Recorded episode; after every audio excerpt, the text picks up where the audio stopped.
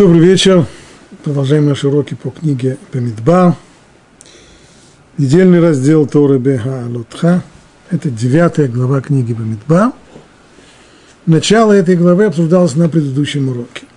Это заповедь, которая была дана принести пасхальное жертвоприношение в Синайской пустыне. И как мы выяснили, это был единственный раз, а именно по истечении года по выходу из Египта, второй год от исхода из Египта, в месяце Нисан, 14 числа, еврейский народ принес пасхальную жертву. В дальнейшем эти жертвы не приносились, и вслед, все время пребывания в пустыне. И только когда еврейский народ перешел через реку Ярден и вошел в пределы Святой Земли, вот только тогда был принесен следующий, уже третий по счету Песах, если в первый раз пасхальное жертвоприношение было в Египте перед исходом, второй раз в пустыне ровно через год, и третий раз через 40 лет уже в Эрец-Исраиль. Вот мы остановились как раз на этих самых событиях, когда была дана заповедь принести Песах в пустыне, и вот здесь мы начнем, начиная с шестого стиха. Но были люди, которые были нечисты от мертвого человека и не могли принести пасхальную жертву в тот день. Для того, чтобы участвовать в пасхальном жертвоприношении, и самая важная вещь, есть мясо пасхальной жертвы, человек должен быть в состоянии тагара, то есть абсолютно, как переводит это на русский язык, ритуально чистым, хотя ритуал здесь ни при чем, имеется в виду для того, чтобы обозначить, что речь не идет о физической э, грязи и нечистоте. Имеется в виду категории духовного порядка. Так, то, что называется тамы.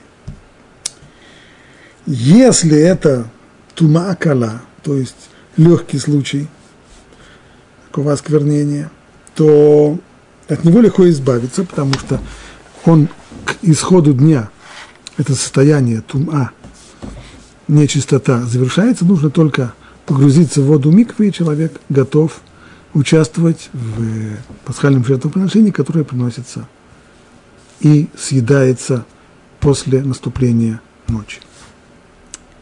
Но вот проблема с людьми, которые нечисты от мертвого человека.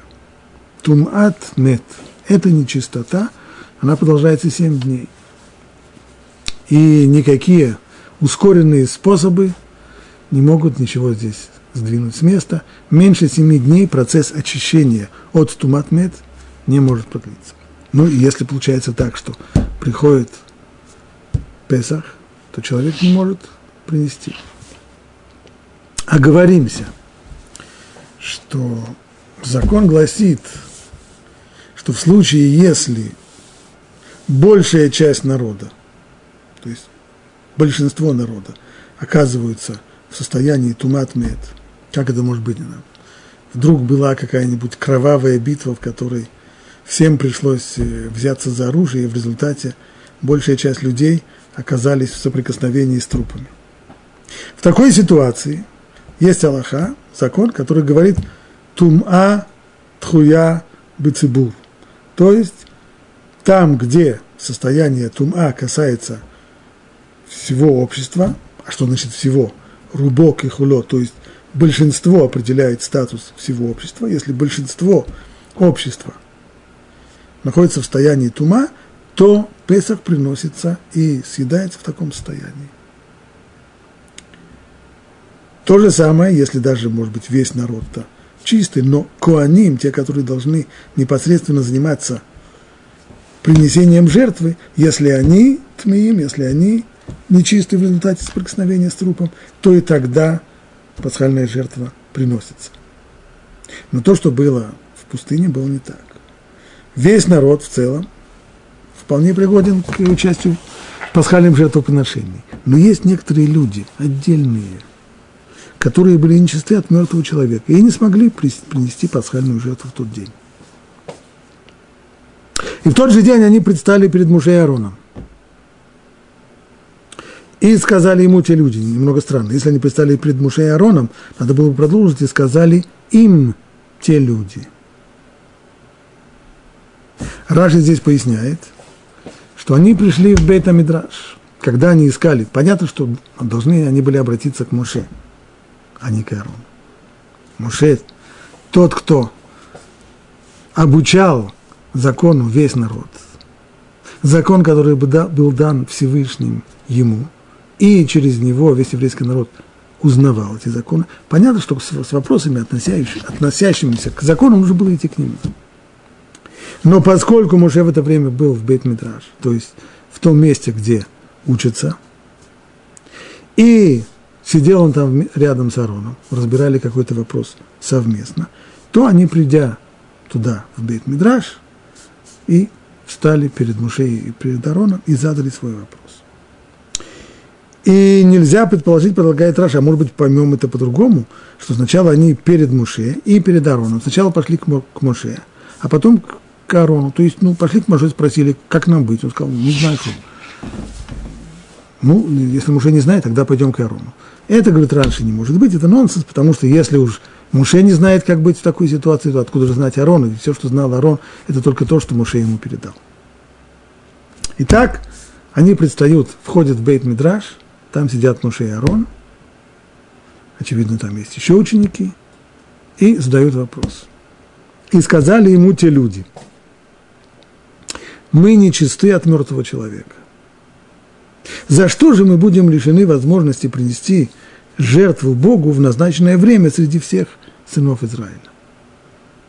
На первый, вопрос, на первый взгляд вопрос кажется странным. Ну, что же делать?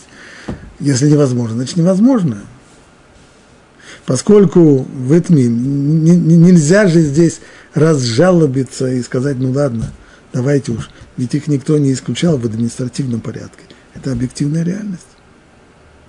Если человек там, и если человек в результате контакта с умершим стал непригодным для принесения жертв, значит он непригоден, значит он не приносит жертву, что можно сделать? Правда, мы уже слышим в самой их фразе, что им больше всего болит. Как обычно бывает в такой ситуации, за что же мы будем лишены возможности принести жертву Богу в назначенное в нее время среди сынов Израиля. Все приносят, а мы нет. Мы разве хуже других? Разве мы сделали какое-нибудь преступление, что нас исключили? Почему мы нет? Неужели же нет для нас никакого решения? И сказал им Муше, постойте, я услышу, что говорит вам Бог.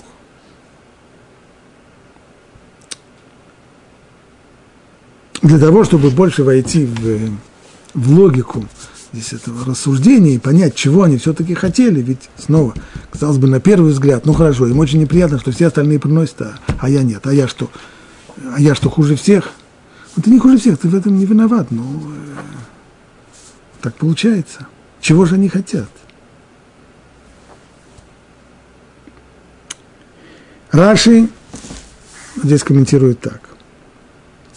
Когда они спросили, а что же, за что же мы будем лишены этой возможности участвовать вместе со всем народом в пасхальном жертвоприношении, уже ответил им, ну, жертвы не приносят в состоянии чистоты, что я могу сделать? Если бы весь народ был бы нечист, то вы бы со всем народом вместе приносили бы жертву. Но сейчас это не так, весь народ чист, весь народ приносит жертву, а, а вы как, нечистые нет.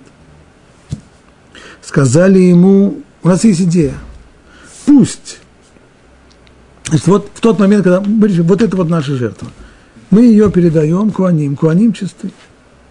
Они могут зарезать эту жертву, они могут окропить ее кровью, как и полагается, жертвенник, имея в виду нас. И только чистые будут есть мясо. Значит, только чистые будут есть мясо. Но ведь мясо должны есть те, кто являются хозяевами вот этого жертвоприношения.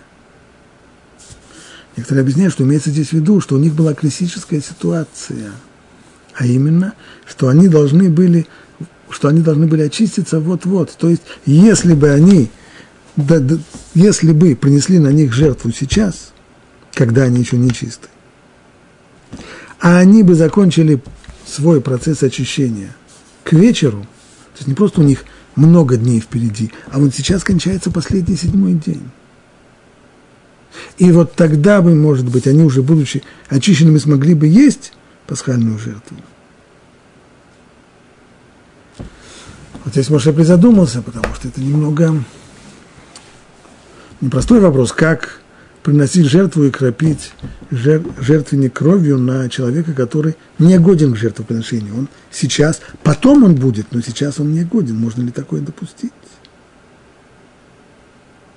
И тогда он им сказал, погодите, это фантастическая вещь. Когда человек не разбирается в каком-то вопросе, некомпетентен, он говорит людям, подождите, я позвоню своему учителю, с ним посоветуюсь, спрошу его, мой Раф мне скажет, как мне быть. Понятно. Но здесь Моше говорит им, подождите,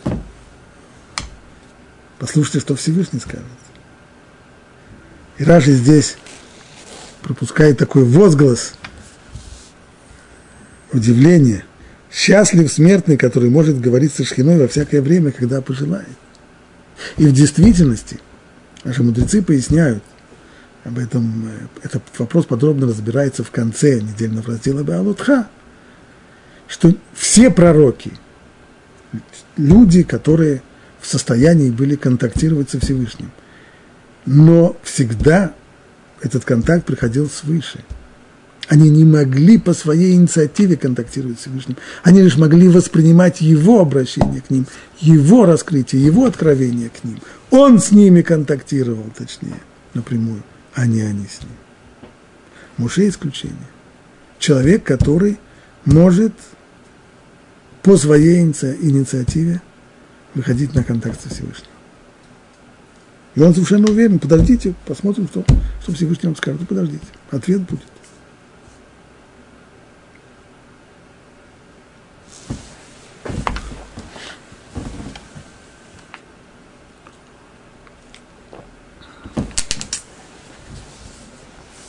Вопрос.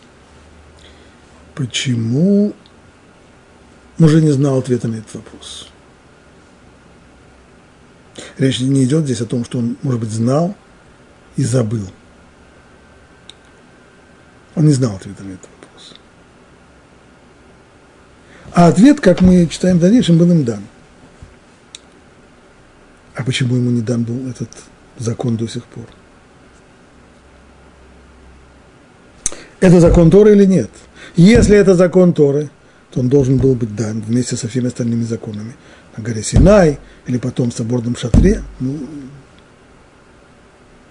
если этого закона не было в Торе, то как понять происходящее? А что под напором этих людей был принят новый закон? Ну, это же, это же не парламент, в который, если какой-нибудь лобби нажимает на принятие закона, то постепенно-постепенно в конечном итоге этот закон принимается – Речь идет здесь о законе Торы. О законе Торы, который является, Тора, который является зерном и прообразом всего мира. То, что так к ней ничего нельзя не убавить, не прибавить. Как вообще все это понять? Раши, поднимая этот вопрос, по крайней мере, частично пишет так. Этот раздел, как и все другие разделы Торы, должен был быть произнесен Муше. Конечно же, это часть Торы, это закон Торы, это нет никакого сомнения. И все законы Торы, в какую, что становится законом Торы? В тот момент, когда Всевышний передал какой-то закон Муше, а он озвучил его народу Израиля, с этого момента становится законом Торы. Устной Торы. Затем будет зафиксировано и в письменной Торе тоже. Но прежде всего вот этот вот процесс. Всевышний открывается Муше, говорит ему заповедь, заповедь Муше обучает ей сначала Аарона, потом его сыновей, потом 70 старейшин, потом весь Израиль. Вот таким образом это, этот закон становится заповедью Тора. И этот раздел тоже должен, он такой же, он, он был в плане. И Моше должен был его, но этого не произошло. Он пришел не через Моше. Он пришел, как ответ на запрос, на вопрос, который задали люди, которые не хотели смириться с тем, что они пропустят возможность участвовать в пасхальном жертвоприношении. Почему так вышло? Говорит Раши, хотя этот, этот раздел должен был быть произнесен Муше, однако эти люди заслужили того, что он был произнесен при их посредстве. Ибо достойное дело осуществляется при посредстве достойного. Мегалькелин зхут алидей закай. То есть, если в мир должно прийти что-то хорошее, то это хорошее приходит в мир через посредство хороших людей. И здесь это были хорошие и достойные люди, которые заслужили того, что эта заповедь будет сказана в ответ на их просьбу, в ответ на их вопрос, а не обычным порядком от Всевышнего к Муше и дальше.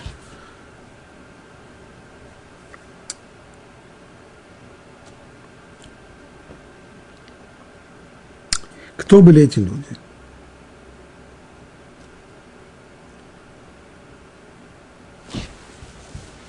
Чем они заслужили? Раша не говорил. Хорошие люди, ну, а чем они заслужили? дополнительный вопрос, который комментаторы задают, вообще довольно странно наличие людей, которые оказываются тмеем, которые оказываются нечистыми в результате контакта с мертвым телом, ведь э, по идее тогда, за это время, в Синайской пустыне, если сравнивать переписи населения, то за это время никто там не умирал.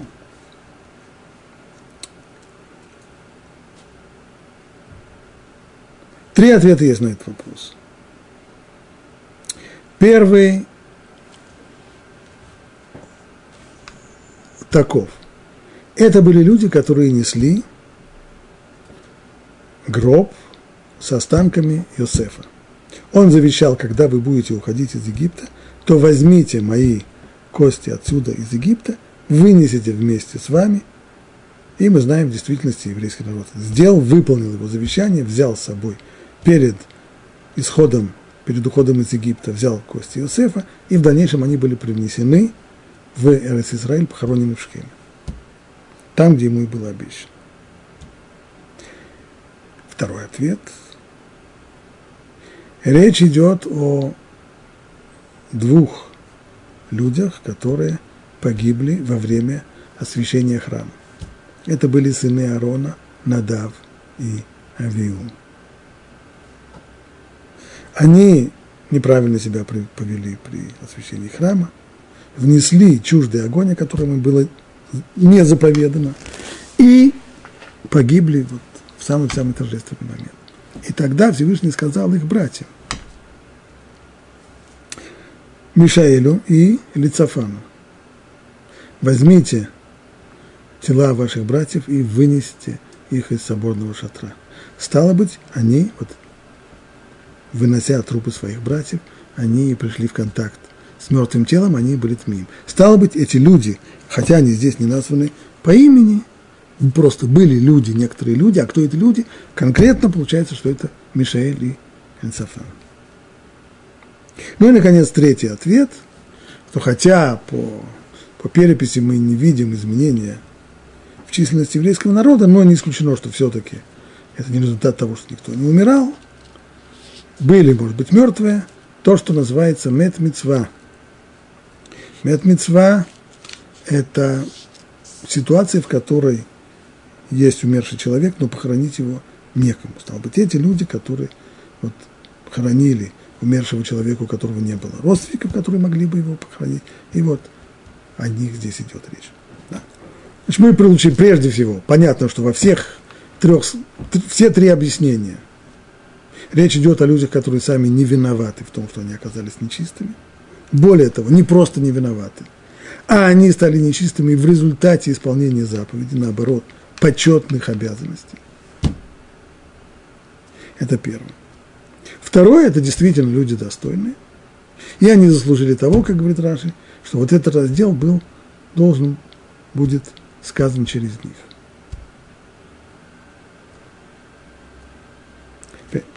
Как понять правильно эти слова Раши?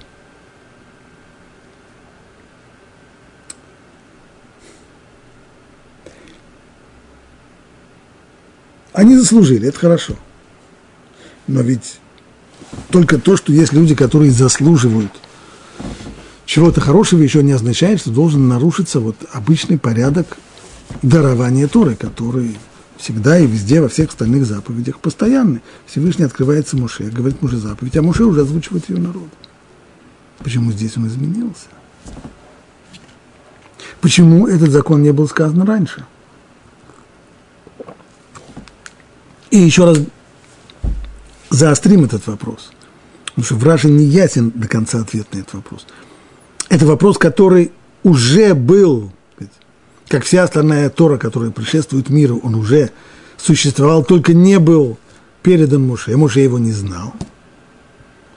Или это закон, который сейчас вышел именно вследствие вот этого конкретного прецедента?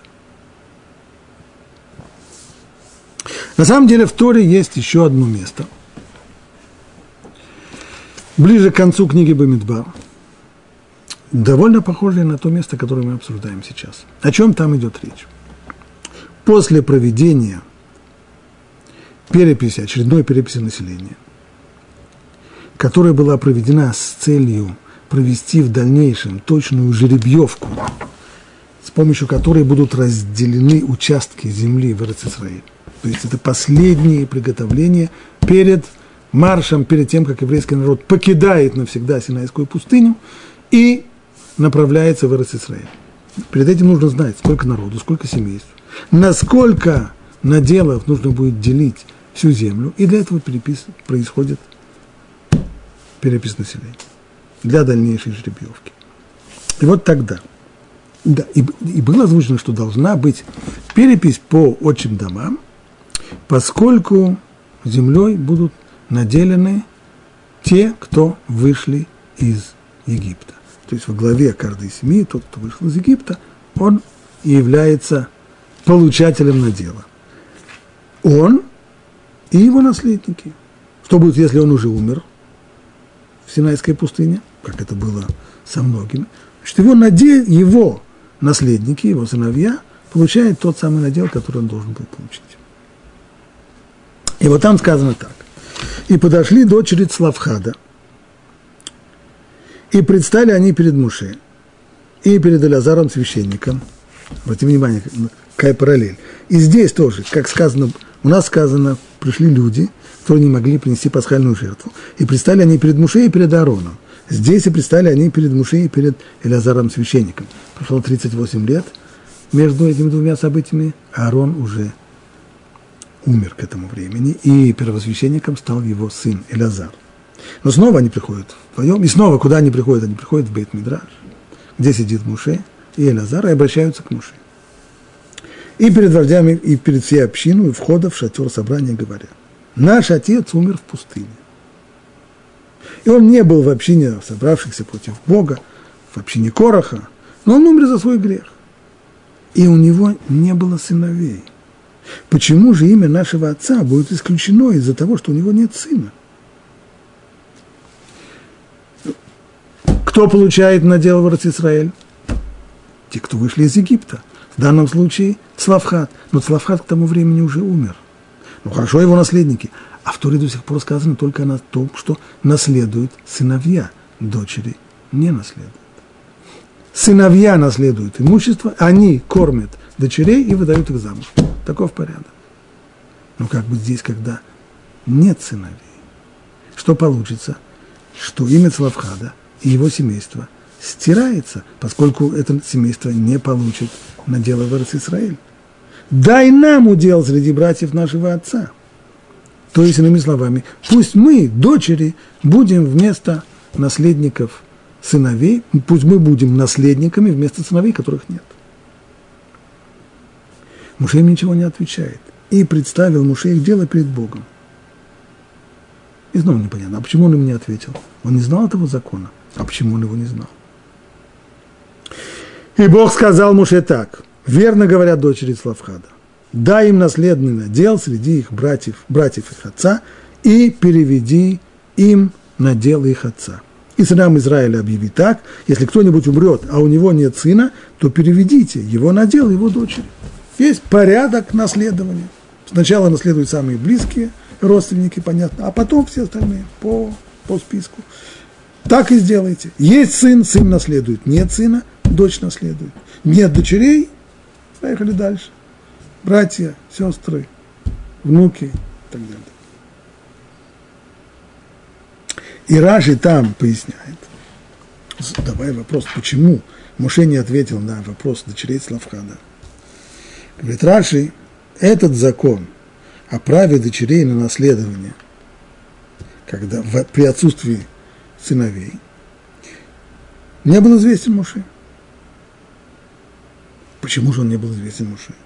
Этим он был наказан за то, что проявил самоуверенность. Говоря, дело, которое слишком трудно для вас, это вы представляете ко мне. Речь идет о том, как э, Моше по совету своего тестя Итро провел назначение судей, собрал всех судей и объявил, чтобы со всеми тяжбами и судебными вопросами обращались к ним. Но напутствуя их, давая им ряд напутствий, он сказал, всякое дело судите вы, а вот если будет трудное дело, дела, которые будут трудные, а это вы присылаете уже ко мне. То есть э, вы занимаетесь простыми вопросами, а вопросы сложные не для вас. Это приносите ко мне. Это было естественно и нормально, и понятно, что так должно быть. Но вместе с тем есть в этом некоторый момент возвышения, по крайней мере, внешне это выглядит как возвышение на фоне других. Вы занимаетесь э, простыми делами, а сложно это уже не надо. Это приносите ко мне, этим я. И поскольку это выглядело не очень красиво,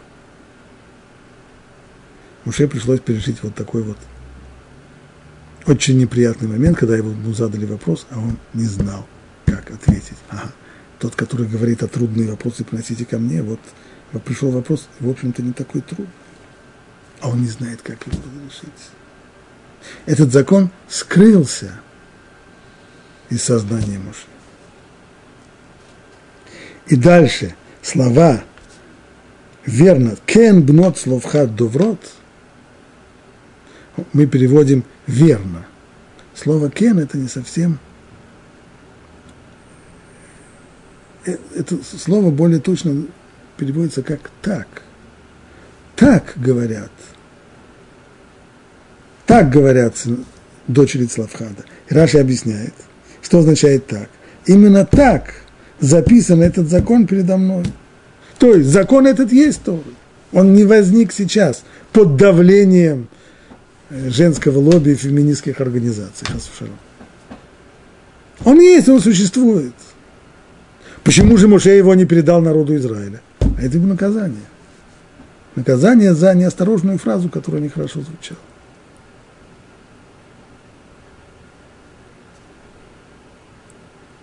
Но закон это таков. Он, так этот закон, как они говорят, так этот закон у меня и записан. В нашем отрывке ничего подобного нет. В нашем отрывке, во-первых, Раши не говорит, что это было наказание Моше, то, что он не знал ответа на вопрос, как быть людям, которые оказываются нечистыми в день пасхального жертвоприношения. Вроде как, э, само собой разумеется, ну. Не знал, не знал, ну и что? Нет и вот этой фразы Всевышнего «кен Бнеадам, то есть, да, верно, вот правильно, так они говорят, так это закон и записан, вот нужно сделать так, как они говорят. Это тоже отсутствует. Почему? Ситуации вроде бы, на первый взгляд, похожие, вместе с тем есть различия. А именно, то, что заставило Раши, точнее еще до Раши, мудрецов, конечно, в итоге Раши, во всей этой истории с дочерьми Славхада только цитирует слова мудрецов в Талмуде – вот то, что толкнуло их на вопрос, натолкнуло их на вопрос, а почему же Муше не знал, это то, что ситуация действительно была постыдная. Ибо вопрос-то не был сверхсложный. Это был вопрос, который вполне, вполне решим на уровне здравого смысла. Ведь а народы мира, не удостоившиеся закона Тора. У них есть законы о наследстве? Да, конечно, есть. Ну и если мы спросим какого-то юриста из древнего мира, из, который, который судит по кодексу Хамурапи, или юристов, которые знакомы с э, римским правом. И спросим, а вот как быть, когда означенный наследник его нет? Как быть, если сына нет, сын не родился или сын умер, а есть дочь? Он скажет просто, в таком случае дочь наследует. А что? Это несложный вопрос. То есть человеческий разум вполне, вполне толкает человека к его разрешению. И на этот вопрос Муше не смог ответить. Вот это была очень неудобная ситуация. Конфуз. Поэтому Раши спрашивает, а как так получилось, что Муше не знает? И отвечает, конечно, Муше должен был бы это знать. Совсем не так уж трудно было дать ответ на этот вопрос, но Всевышний сделал так, это было наказание. Этот закон скрылся буквально от него. Но закон этот есть, и он очевиден. И поэтому продолжается «кен бноцуохад доврот», так они говорят, так действительно этот закон сформулирован в Торе, только через них мы его и сейчас впервые озвучиваем. Что касается второго Песаха, то здесь совсем не так. Никакой здравый смысл ни на какое решение здесь не наталкивает, потому что это вопросы совершенно лежащие, это откровение, вопросы, лежащие за пределами обычной логики и здравого смысла. Ведь законы, которые. Определяют отношения между людьми, в частности, наследство, в их основе это разум. То есть разумное, как это называют некоторые авторитеты э, начала 20 века, Мишпетейбный Адам, это прежде всего человеческие, это законы между людьми и законы человеческие, то есть те, которые человеческий разум понимает, и те, которые человеческий разум вполне может э, логично обосновать и постановить. Только Тора в тот момент, когда есть такой закон, Тора на него уже накладывает авторитет своей заповеди, и это становится божественной заповедью. Но это только после того, как этот закон вполне врисовывается и входит в сферу Мишпетей Бне Адам, то есть законов вполне человечески понятных и человечески логичных, по-человечески логичных.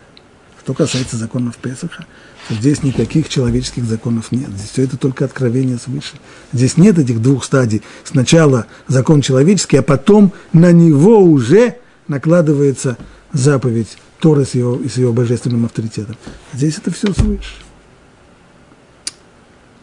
Поэтому то, что Муше не знает, как здесь быть, это никоим образом его не компрометирует, это ничего постыдного в этом нету, и поэтому Раши здесь не ищет какого-нибудь прегрешения, наказания или еще какой-нибудь сверхъестественной причины того, что он этой, этой, этого закона не знает. Мы задали еще один вопрос. Он не знает, потому что закон этот есть, но только он его не знает, он ему не был сообщен, тогда он вопрос, а почему тогда не был сообщен? Или, может быть, этот закон раньше и не был, может быть, он сейчас изменился. Но если он изменился, не может же быть, что из-за давления этих людей, которые чувствуют себя обездоленными, и, наверное, несправедливо это так, потому что, ну что же делать, это объективные обстоятельства. Не, из, не, не из-за их же давления возобновляется и изменяется закон Тора. Рабмейр Симха из Двинска в комментарии своем к Торе Меши Хохма говорит, что закон действительно изменился, но не в результате давления. Корни этого более глубокие. Быть, прежде всего прочитаем, говорим, закон, закон, закон, а каков, каков этот закон мы еще не прочитали. И сказал Бог Моше так, говори нам Израиля так, каждый, кто будет нечист из-за умершего. Вот этот случай, этот кейс, который пришел сейчас, прецедент. Но закон расширяет. Или будет в дальнем пути из вас, или из ваших потомков, должен принести пасхальную жертву Богу во второй месяц, в четырнадцатый день, в сумерки, пусть принесет ее. Ровно через месяц после того, как весь народ, весь народ приносит жертву 14 числа первого месяца, в месяце Нисан, а тот, кто оказался – нечист, либо он в, даль, в дальнем пути и не может прийти в Иерусалимский храм ко времени принесения пасхальной жертвы, он пусть принесет ее ровно через месяц, 14 ияра. И пусть едят ее с мацой и с горькими травами, с мацой и с морором, точно так же, как едят мясо пасхальной жертвы в первый седер, также следует его есть и во второй седер. Пусть не оставляют недоеденное от нее до утра и не ломают ее костей. Пусть ее приносят по всем законам пасхальной жертвы. А если человек чист и не был в дороге, и он воздержался от принесения пасхальной жертвы, то есть он просто сделал это сознательно. Бемизит, как это называется в Аллахе, наплевал. То его душа будет отторгнута от народа. Это тоже называется карет, отсечение. Ибо он не принес вовремя жертву Богу. Тот человек понесет свой грех. И если у вас будет жить, ну, здесь остановимся. Итак, вот этот вот закон, по которому получилась следующая картина. Что если весь народ, имеется в виду весь или большинство, был в состоянии нечистоты на день принесения пасхальной жертвы, то эта жертва приносится так, как есть, в нечистом состоянии. Но если весь народ, или в большинство, достаточное большинство, чистый, и пригодны принесению пасхальной жертвы. И только меньшинство, условно единицы, непригодны, то они отодвигаются на второй Песах. Они сейчас не могут принести жертву, они ее принесут через год. Говорит Рабмейер Симха. Вначале закон был не так. Он изменился в результате греха золотого тельца. Что это за изменение? Как объясняет более древний комментатор Раби Овадия Сфорно и другие, в принципе, идея вот такого узколокализованного святилища, некоторого места священного, которое называют храм, святилище и так далее, этой идеи до золотого тельца не было. На уровне дарования Торы было сказано «Бехоль баком ашир аскирет шми а войлеха уверахтиха, в любом месте, где упомянешь мое имя, я приду и благословлю тебя. Что такое храм? Что такое святилище? Это место Ашраат Ашхина, место как бы присутствия Всевышнего, то есть место, в котором человек находится в контакте с Богом. Пусть не такой прямой контакт, как у пророка, но вместе с тем контакт чем, ну, а любой человек в любом месте, где он оказался, а там он не контактирует, там он не в контакте со Всевышним. Контакт со Всевышним это в храме. Шхина в храме. Чем отличается храм от отдельно взятого человека? Только то, что он оказывается в определенном месте – но во время в Синайской пустыне нет еще этого определенного места. Это переносной храм. Как в любом месте, где евреи ставят свои палатки и стоянка, то там ставят и храм. А разница, что Мигдаш, святилище, это место, в котором присутствует весь народ. Это место общественных жертвоприношений. И там контакт Всевышнего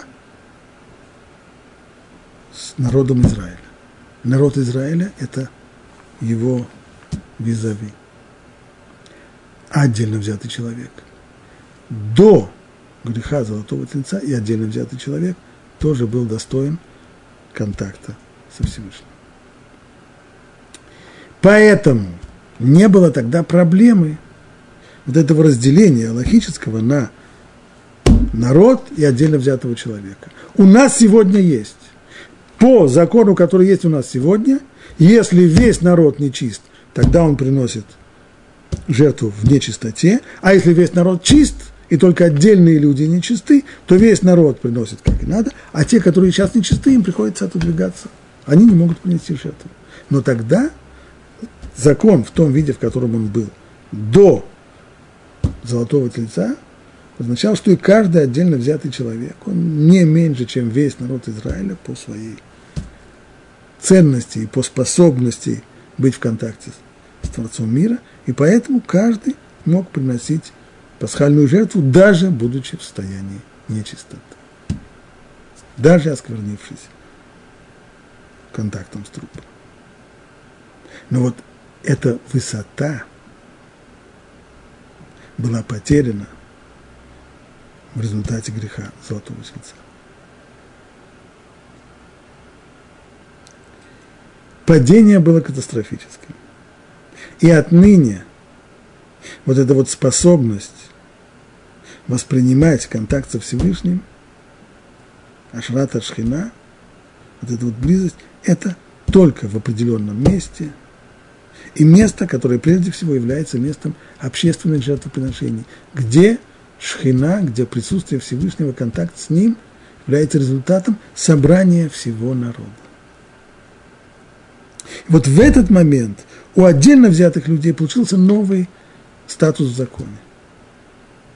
И если кто-то из них, если отдельно взятые люди, нечистые, если они осквернились прикосновением к трупу, то они не могут участвовать уже в общественном жертвоприношении. Они не могут участвовать в принесении Песах. Вот здесь встал вопрос, а как быть? Поэтому муж ничего не мог сказать, поскольку закон-то сейчас, и он понимал, что закон сейчас вполне может измениться. Поэтому все, что осталось, только обратиться к Всевышнему. И тогда он сказал, что же теперь говорит этот закон? Что не только тот, кто находится в состоянии духовной нечистоты, но и тот, кто в дальнем пути,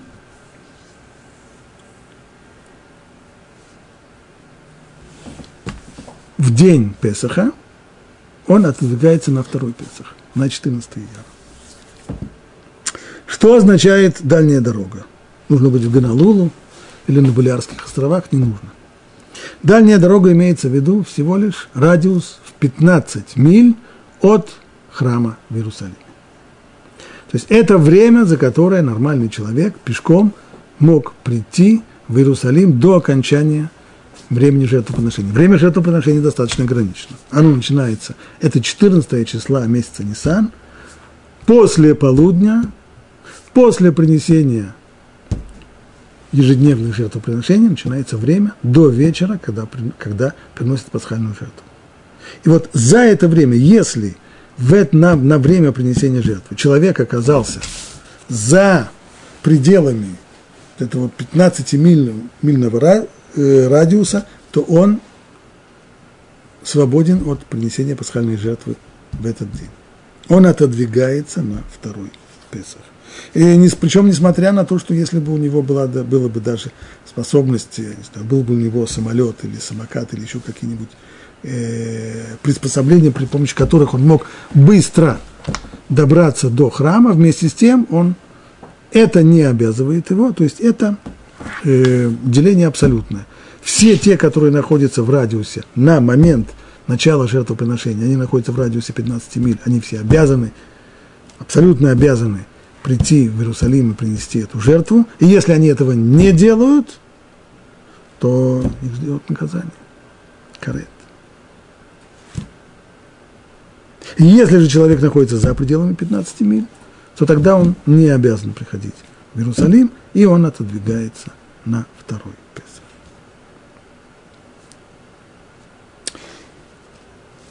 Нужно сказать, что в Талмуде обсуждается следующий вопрос. Каковы вот в тот момент, когда появился второй Песах? Да, явление вообще несколько странное. Есть праздник, есть будние дни, а тут есть праздник, есть второй праздник. Не получилось первый праздник, есть второй.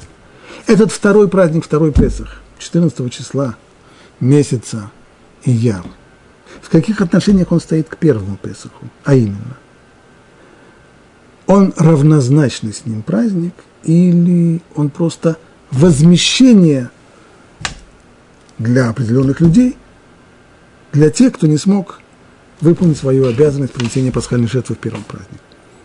Это не просто теоретический вопрос, у него есть конкретные последствия, а именно. Здесь мы читали, что если человек в первый Песах не принес по уважительной причине, он забыл, он не мог, он был в дальней дороге, он был нечист, то наказания у него нет, и он должен принести во второй Песах. А что будет, если во второй Песах он наплевал и не принес? Если мы скажем, что второй Песах – это отдельный самостоятельный праздник, отдельная обязанность, то тогда, поскольку он во второй раз умышленно, сознательно этого не сделал, то его ждет наказание. Но если мы скажем, что второй Песах – это только возмещение за первый, тогда все решается первый. А в первый Песах с его стороны был либо форс-мажор, был чист в дальней дороге, забыл. А то, что во второй раз он не сделал этого сознательно, это уже его к наказанию не присуждает. Если же мы скажем, что оба праздника одинаковые, тогда, то есть второй, второй праздник, он не совершенно одинаковый, второй праздник – это самостоятельный праздник, то тогда в таком случае за уклонение от принесения жертвы во второй раз, тогда человек за это наказывается. Еще один, э, еще одно практическое последствие вот какое. Это ребенок, который вырос между двумя Песахами. Он был несовершеннолетним в первый Песах, и, предположим, через неделю после Песаха ему исполнилось 13 лет, он стал совершеннолетним, он обязан отныне приносить, исполнять заповеди, приносить пасхальную жертву. Когда он принесет пасхальную жертву? Только на следующий год, вместе со всеми в первый Песах, или нет? Если мы скажем, что второй Песах – это только возмещение первого, поскольку в первый Песах мальчик был еще маленьким, то и второй Песах он не обязан приносить жертву. И если мы скажем, что второй Песах – это отдельный праздник, отдельная обязанность принесения жертв, то сейчас, поскольку перед вторым Песахом ему исполнилось 13 лет, он обязан принести эту жертву. То же самое по поводу нееврея, который принял Гиюр после Песаха первого и до второго. В первый Песах он был не еврей. И если второй Песах – возмещение первого, то некого возмещать, поскольку он был не евреем. Но если второй Песах – это отдельная обязанность, то тогда, поскольку он с тех пор стал евреем, то он обязан ее приносить.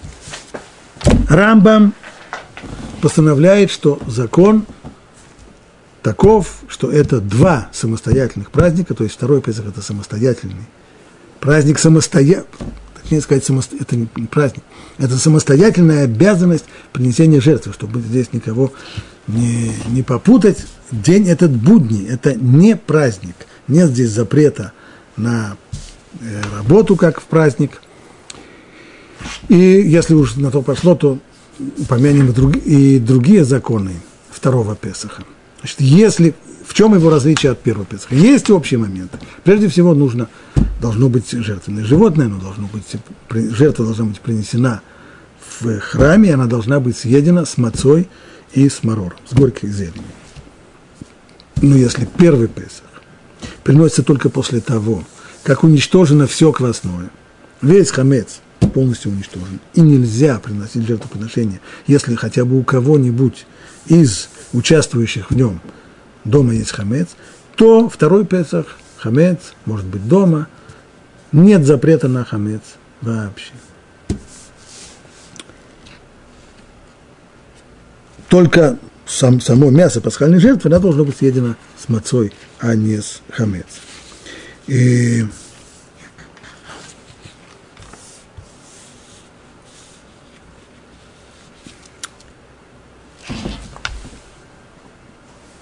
есть еще одно различие, а именно, когда, когда приносится первый Песах, и его можно есть только в одном месте. И в то время, когда едят этот Песах, произносится халель. А что касается второго Песаха, то там это не так. И нет э, нет обязанности читать Алель во время того, как едят этот Песах. Нет запрета выносить это мясо за пределы того дома, в котором его едят. И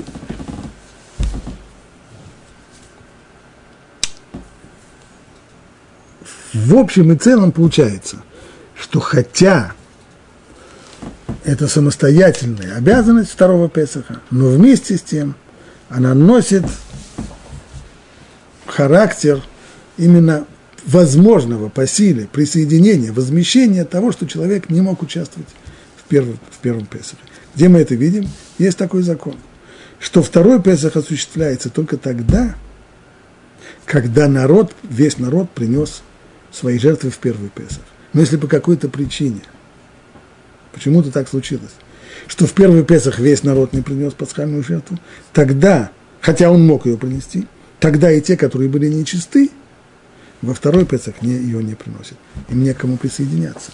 То есть смысл второго Песаха, он очевиден. Поскольку пасхальная жертва и сопутствующий ей пасхальный седр – это основа веры народа Израиля. И об этом мы подробно говорили на предыдущем уроке. Сам пасхальный седр, сама пасхальная ночь, в центре которой стоит пасхальное жертвоприношение, это ежегодный ритуал передачи эстафеты, передачи факела от одного поколения к другому, когда старшее поколение рассказывает об исходе из Египта, о чудесах, которые там явились, и чудеса исхода из Египта являются основой веры в Бога. Такой процесс необходим для, продолж, для продолжения нашей традиции, для того, чтобы Тора переходила из поколения в поколение. Поэтому, если кто-то по независимым от него причинам не мог участвовать в пасхальном жертвоприношении, то это не значит, что он может пропустить год, это же настолько важно. Поэтому Тора здесь дает закон, по которому он тоже может устроить у себя такой мини-песах, второй песах,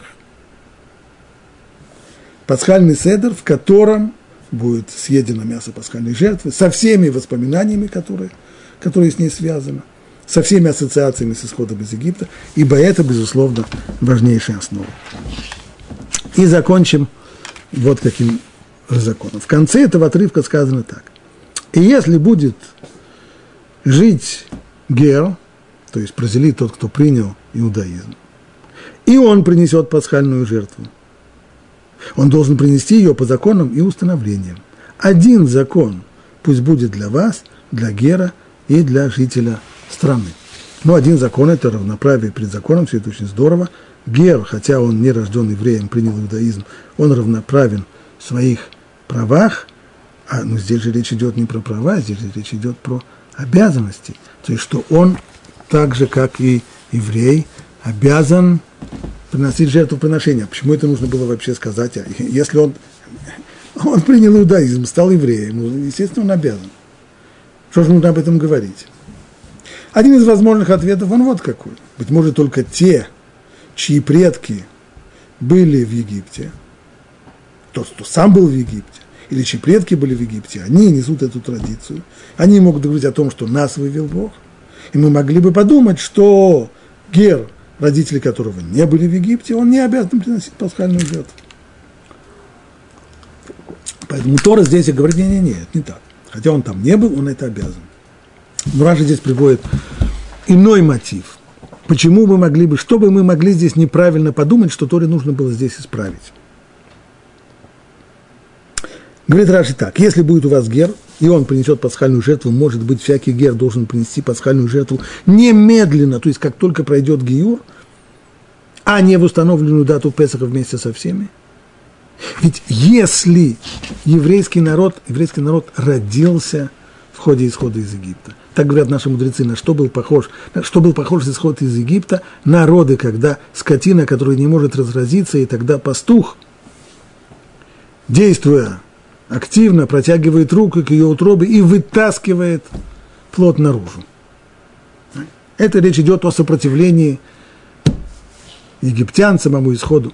Но обратим внимание, что мудрецы говорят, какой они, когда они говорят о, о вмешательстве Всевышнего, о преодолении сопротивления, они пользуются здесь примером родов. То есть еврейский народ родился на берегах Нила.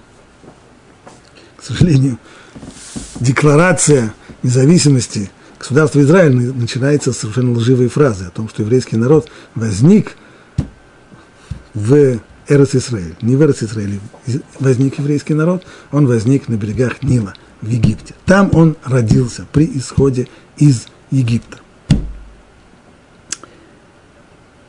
И вот это вот самое рождение еврейского народа его повторяет Гер, когда он присоединяется к еврейскому народу. Он был не евреем и становится евреем. И если для еврейского народа процесс вот этого рождения, он сопутствовал, главная вещь при его рождении было принесение пасхальной жертвы.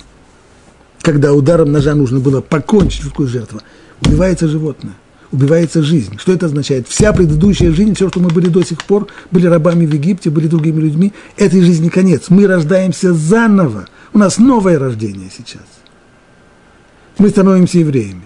Стало быть, может быть, и Гер, который становится евреем, после того, как он принял иудаизм, после того, как он сделал обрезание, после того, как он погрузился в Мику, ну, сейчас ему самое первое, что и делать, сразу приносить пасхальную жертву, как, как мы все стали евреями, так и он. Нет, вот это не надо у него должен быть такой же закон, как у всех остальных. Все приносят, с тех пор, как мы вышли из Египта, все приносят это 14 числа месяца Нисан, так и Гер тоже.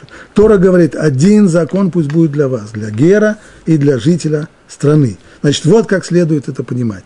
И если у вас будет, среди вас будет Гер, и придет время принести пасхальную жертву, вот тогда пусть он принесет ее со всеми остальными, с его ближними, с сынами Израиля, с теми, кто с ним близки по закону и по его жизни.